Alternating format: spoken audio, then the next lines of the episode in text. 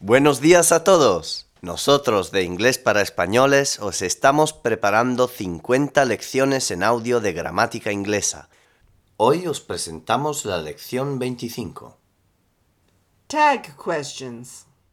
Podéis bajar gratis el texto de las 50 lecciones de gramática en el sitio inglesparaespañoles.com.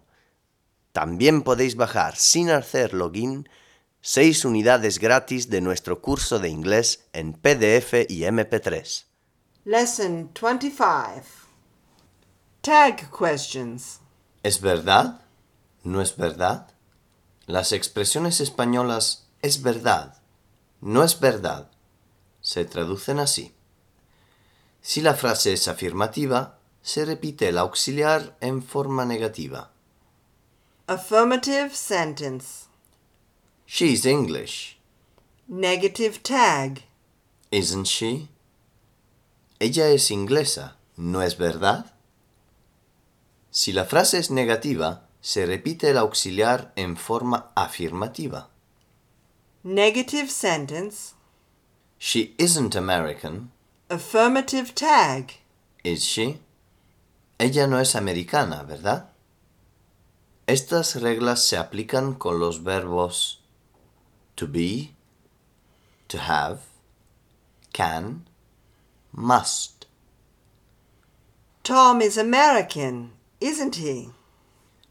Margaret isn't German, is she? Abel has got a sister, hasn't he?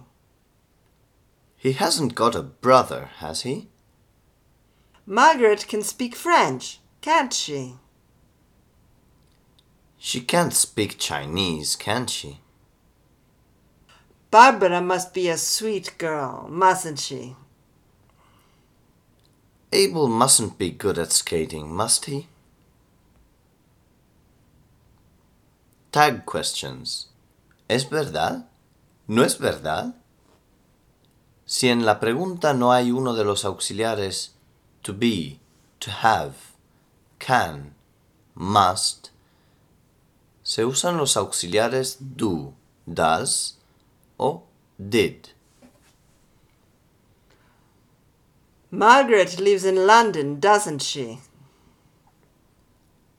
Tom doesn't like museums, does he?